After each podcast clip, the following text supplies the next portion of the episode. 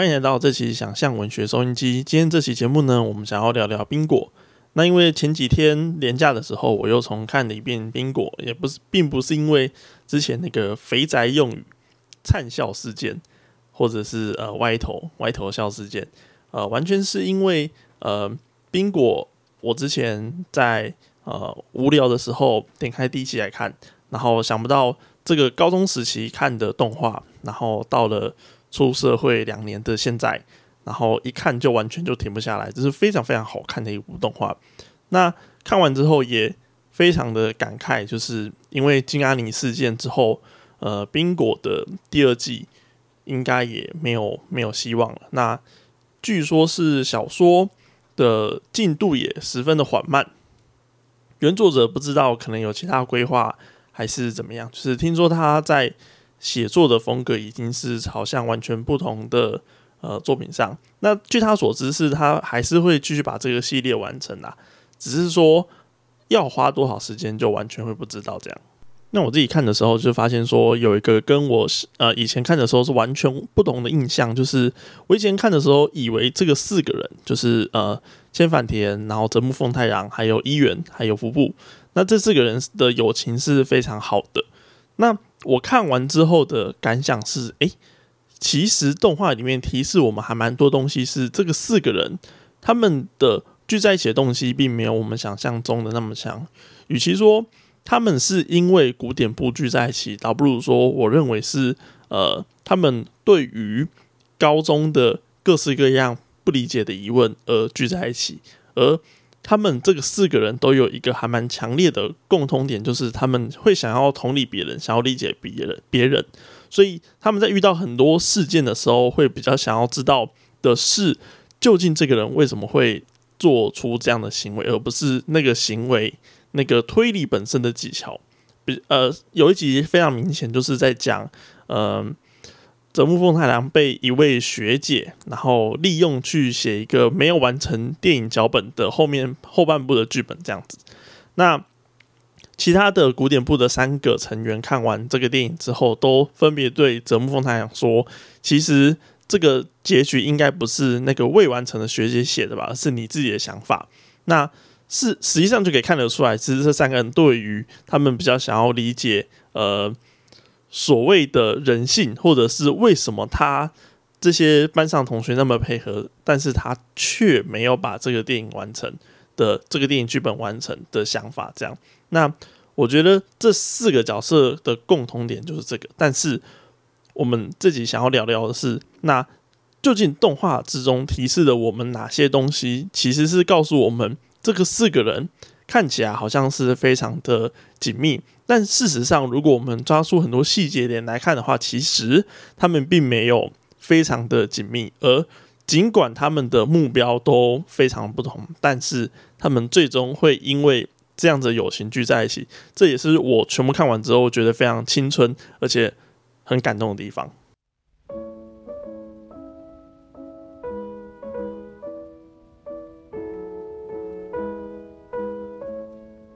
那我觉得动画之中提示我们第一个最大的地方就是校庆。那校庆他第一个给的重要目标就是呃古典部因为行政疏失，他原本要卖十五个社刊，但是因为一些问题，然后导致没有确认嘛，所以印了两百多本。那如果看动画的同学都会知道，那如果你去仔细去看这个四个人对于校庆的理解是呃他们的意义是完全不同的，就是第一个是。呃，我们讲最简单，就是泽木，就是他完全不想动嘛，所以他就一直待在布室里面，然后就等大家来卖东西这样子。那他这边就走一个以物易物的环节，就是呃有人丢东西给他，然后他就跟着交换这样。所以一开始是从一个钢笔开始交换起，那呃那个钢笔是坏掉，然后坏掉的钢笔一直换一直换，换到了呃最后的小麦粉，然后最后他就在。呃，那个料理料理比赛的时候就取得优胜嘛，因为最后泽木就对着他们大喊说：“赶快接接下这个小麦粉，然后就可以来去做一个炸冻饭。”那泽木的动机是他全程做的事情是这样，但你去看呃，大家去可以去看那个服部，他做的事情。那服部他做的事情就是从头到尾都在享受这个文化文化祭。那他用他自己的方式，例如说他去参加比赛，然后去参加比赛得到优胜的时候，他就可以对着全校的人宣传：“诶，赶快去买这个我们的社刊。”这样，但实实际上这个东西还是效果有限。那我们回到一个更呃内在的角色设计来说，就是因为后来就是服部。呃，最后有显现出他其实是想要到处去取胜，然后去证明他尽管每个东西都知道，但是他其实是想要成为每个地方的顶尖的人。那这个是他国中的时候的想法，但到了高中的时候，他就虽然他想要证明自己，但实际上他并没有完，并并没有他发觉他并没有那个才能完完全全的证明他自己，所以他就最后就只能选择。就是呃，只是参加，只是参加这样，所以我们可以看到，就是他去参加有有奖盛大比赛，他也没有得到第一名；他去参加烹饪比赛，他也没有得到第第一名，甚至他的烹饪技巧比千反田还要还要糟。那千反田他有一个非常强烈的动机，就是因为他是社长，所以他必须要卖出这些社刊。但实际上，就是我们电影在演出的时候，就会发现他和他的动机和他的呃心理的欲望是相反的，就是因为他。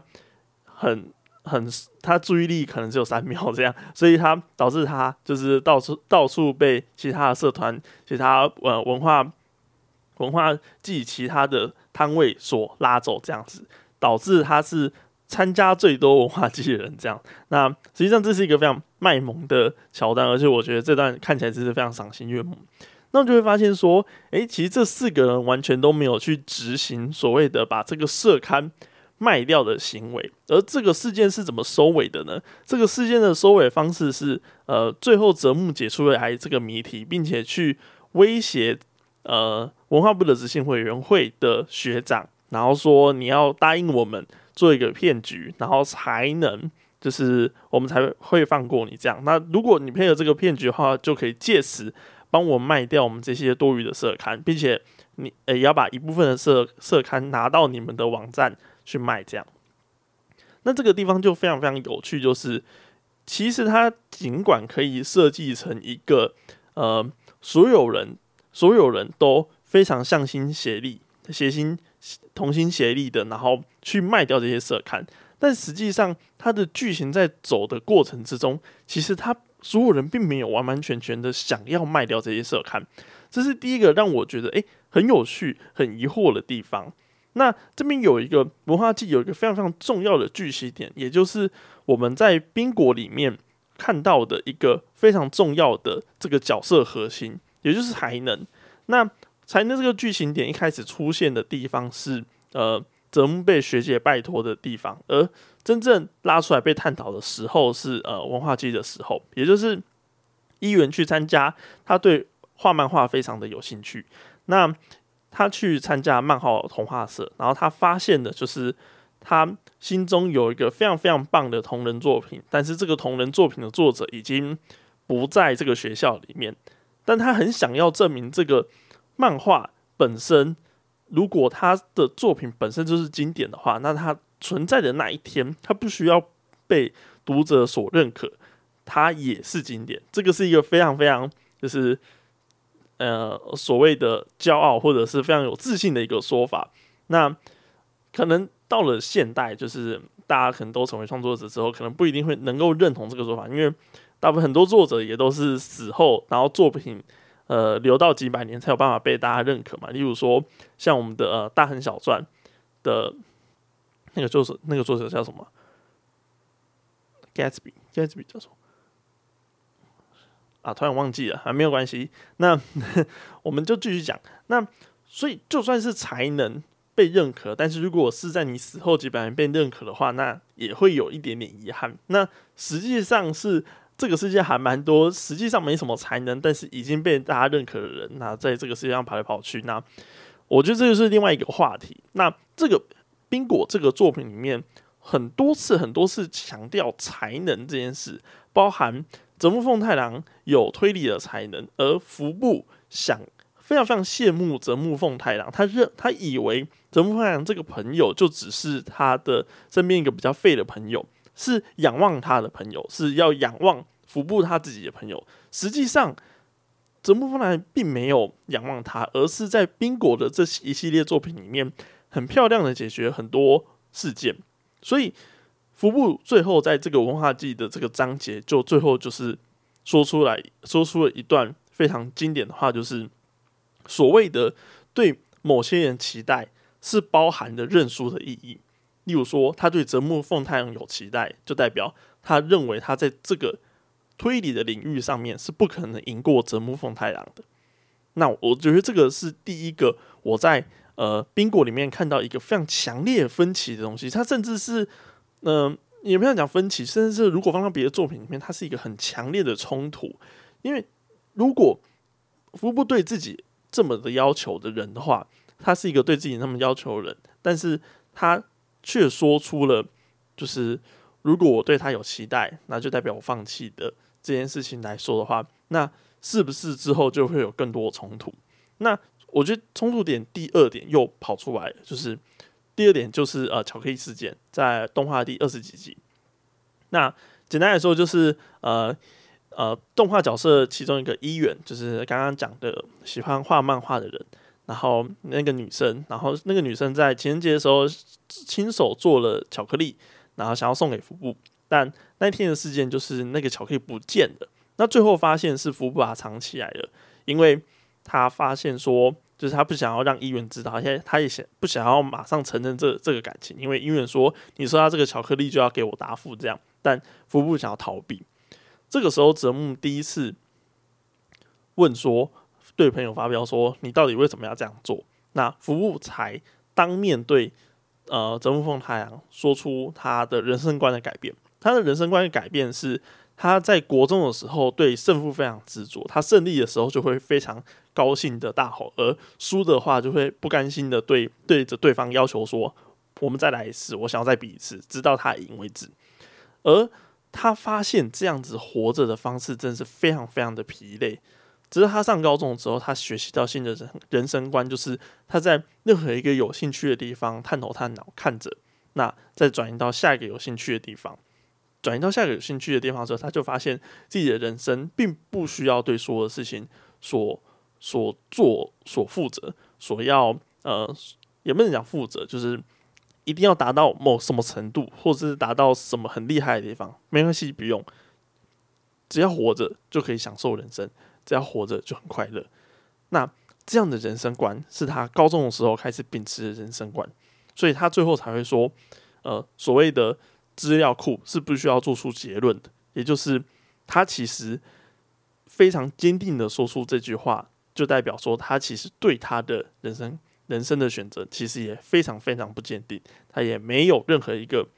想法是要去跑到任何地方。那这个时候把这个。这怕丢出来只是非常非常青春，我觉得是非常非常有趣。就是说，其实冰果照理来说不应该是一个呃恋爱三重剧，所以一开始大家在看的时候，我以为千反田会喜欢上泽木凤太郎，或者泽木凤太郎会因为呃千反田非常非常的我对你非常有兴趣，我对你非常好奇，然后我对这些谜团都很有好奇，然后爱上了泽木凤太郎。但实际上在这些的线线索种种。加起来，我们是发现说，这底下竟然不是暗藏的恋爱酸臭剧，而是所谓的呃人和人其实更某种程度上没有办法理解的现实的呃幽微的缝隙和人际关系的裂痕。原本讲裂痕，就是人际关系的走到某种程度上不理解，所以最后泽木太郎只能拍拍肩膀，然后就说：“你这样子。”他这他对他的好朋友服部说：“你这个人明明看起来很聪明，但是在某些地方却好像真的很笨。”这样就代表说，其实这这些我们朋友之间的理解，是不是也有某种程度上的难以跨过去的地方？那在这集后面，就是呃第一季动画的最后一集，第一季最后动画最后一集就是呃最后千反田呃要去参加他们。所谓家族吗？或者是那边当地庙方的一个活动这样子。那最后千反田在这些活动结束之后，他告诉泽木奉太郎说，他想要让泽木奉太郎看看他家族看看他所生活的世界里面是长什么样子。因为他是千反田是一个就是呃贵族世家吗？或者是应该说务农世家的女儿，所以不管怎么样，她都要继承家业，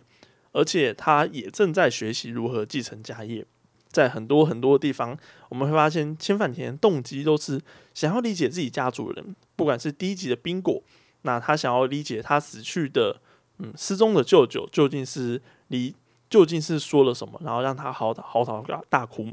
或者是说他在新年参拜那一集，他是呃应他爸爸的名义，然后要去就是去神庙呃神社那边就是参拜，然后拜年这样送酒。然后才会被困在那个小屋子嘛？那他被困在小屋子里面，也因为有一个洞，他给一个限制，就是因为他是代表千反田家族的，所以他没有办法马上破门而出，因为这样太丢脸。那这就是非常非常有趣的地方，就是千反田是一个非常重家庭哦。就是如果要我们用现代角度看来看的话，千反田其实是一个非常顾家的女生。她已经在高中。虽然她那个时候设设计的年纪是高一，她就认为说她未来是要继承家业，所以江飞马田就说，不管你自己以后继承什么大学，她都要继承，不管选择什么大学，她都要继承家业。那为什么他会选李祖呢？因为他认为说他并没有文主的才能，有办法营运整个家族，所以他要么就是选李李祖，然后发明新的产品，然后让自己的家族的。呃，米田之类的东西更欣欣向荣，但是不管怎么选，选的文组，选的理组，但最终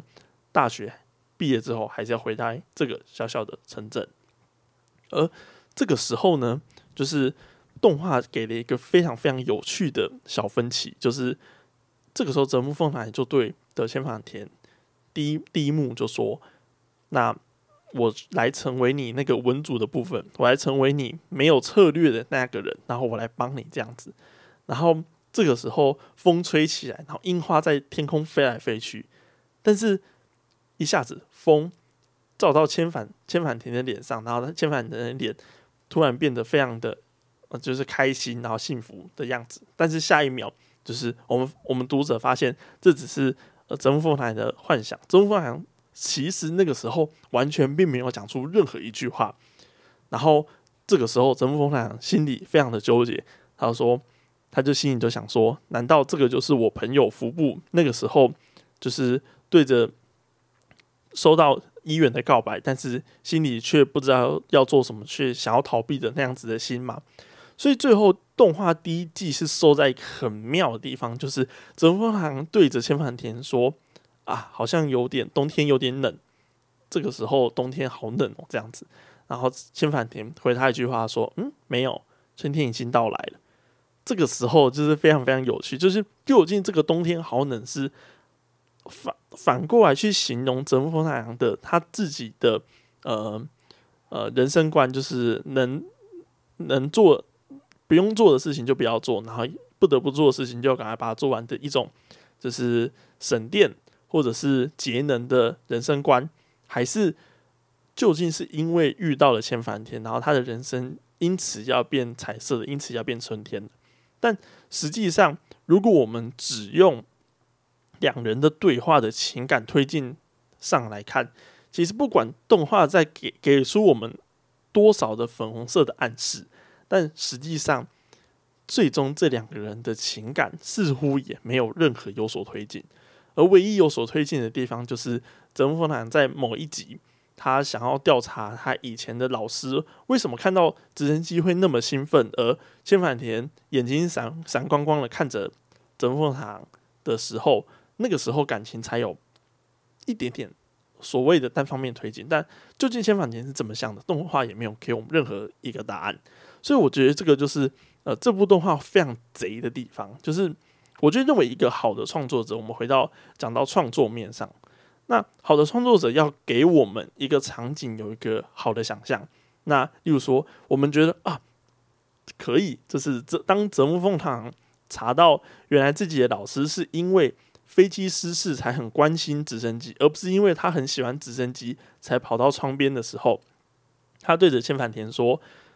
如果我觉得就这样子对着小木老师说，呃，他应该是很喜欢直升机吧？尽管我呃我已经国中毕业了，应该再也看不到小木老师。但如果我继续这样宣称的话，那我应该就是太太白目了吧？或者是我我就只是太不太没有用心的？我应该要更注意一下人和人之间。那这个时候，千反田的眼睛非常闪闪发亮，说：“泽分堂，我觉得泽木同学，我觉得你这样子非常的……”然后动画就停在这个地方。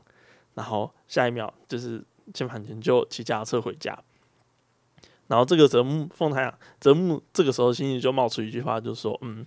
尽管他陪我那么晚，然后他骑脚车骑脚车回家应该很晚的，应该都已经天黑了，但嗯，谁叫他来，他要来陪我呢？就是这个时候动画。”他好像给你了一点点这个剧情，给你一点点甜头，但其实你拆开那个包装纸，发现那里面其实是空的，只有留下包装纸上微微的甜味。我觉得这个就是这部作品设计的非常有趣的地方，就是表面上服部和泽木太郎看起来是很好的朋友，他们互相理解，但实际上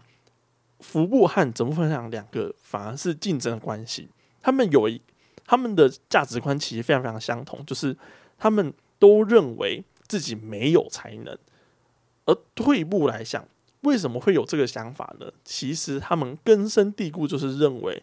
人是因为才能而想而被决定的。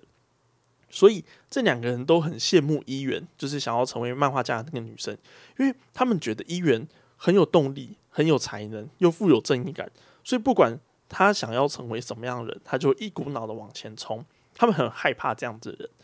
而一元跟千反田某种程度上又很像，因为千反田也很理解他自己想要做什么，他很理解自己最后就要接他自己的家庭，所以泽木才会在那个时候有所犹豫嘛，就跟呃服部在一元对他告白的时候有所犹豫一样，因为他认为他自己配不上。这么有明确目标、这么有理想的一个女生，那这个是我最后从整部作品、动画作品全部演完之后，我对于这样角色设计的想法，就是其实他设计了四个表面上看起来截然不同的角色，但实际上他们具有一个非常工整的对仗的关系。他们的这两个角色，泽木风太郎和腹部这两个好朋友，这两个男男性角色。他都有一个相同的根茎，他们都有相同的弱点，他们也都有相同的对于胜负的执着，以及对于胜负的放弃。所以，我觉得这个动画作品最后最后可以聊的部分，就是其实呃，我们大家可以学习一下，就是不管是嗯，我们我会常常说，我会常常想想说，就是如果我们用长篇作品来去表达，就是一整个人物情感，一定会更丰满，但。实际上，冰果是一个就是短篇连作的，连短篇连作嘛，短篇连载的呃推理日常日常系的推理小说。那但是就这样的手法来看，它反而可以隐藏掉很多必须要被解释的细节。就是究竟服部那个时候有没有接受医院的告白，还是泽木凤太阳究竟是怎么想的？在他这些东西都不一定要用那么多的字数去解决，但他反而可以用一种很漂亮的方式去把，哎，原来这些角色有那么多丰富的想法，还有那么多丰富的经历，